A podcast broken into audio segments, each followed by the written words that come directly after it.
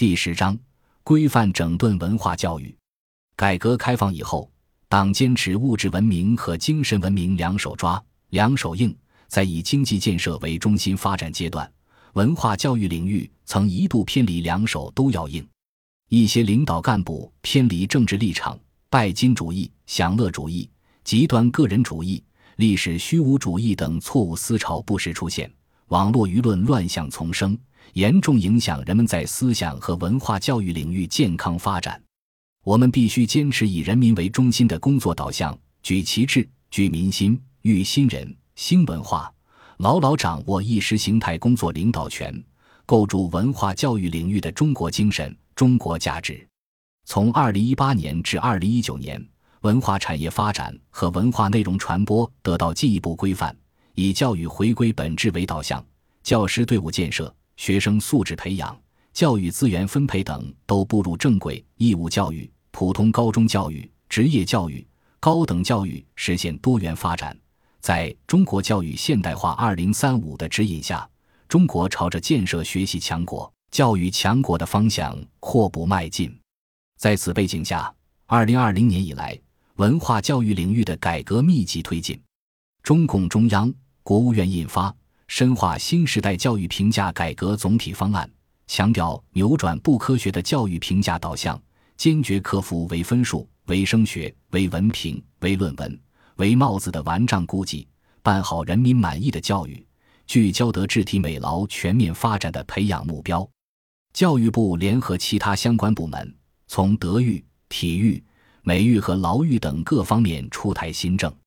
例如，教育部先后发布《高等学校课程思政建设指导纲要》《大中小学劳动教育指导纲要》试行，提出将体育、美育逐步纳入中考。教育部等七部门联合印发《全国青少年校园足球八大体系建设行动计划》，围绕高校教师队伍建设、研究生导师队伍建设和乡村教师队伍建设，教育部连续出台文件，探索新时代以德立身、以德立学、以德施教的四有好老师队伍建设路径。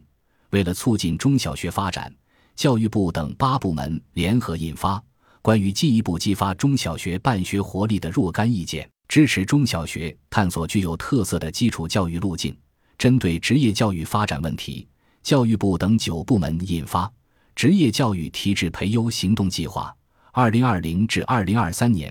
要求巩固专科高职教育的主体地位，推动各地落实职业学校毕业生在落户、就业、参加机关事业单位招聘、职称评审。职级晋升等方面与普通高校毕业生享受同等待遇。为了给未成年人创造良好的网络环境，多部门开展未成年人网络环境专项治理行动。教育部要求进一步强化对涉未成年人网课平台的规范管理，加强网课教学大纲和图文、视频授课内容等审核把关。针对校外培训市场乱象，教育部先后出台文件。部署治理面向中小学生的校外培训机构超标超前培训行为。二零二一年是“十四五”开局之年，也是高质量教育体系建设进程中的重要一年。这一年，十三届全国人大常委会修订《中华人民共和国教育法》，对现行教育法涉及教育指导思想、地位、方针、内容的条款进行了相应调整。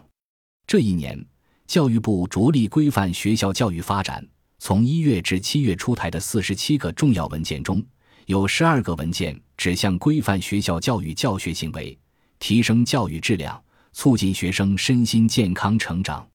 这一年，教育部成立校外培训监管司，承担规范面对中小学生的校外教育培训管理职责。而后推出双减政策，旨在推动教育提质增效。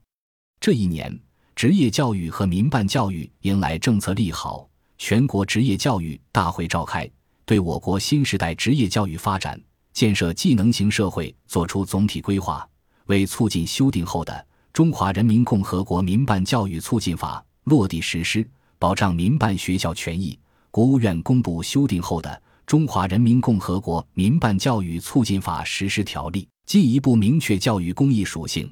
鼓励和引导社会力量兴办教育。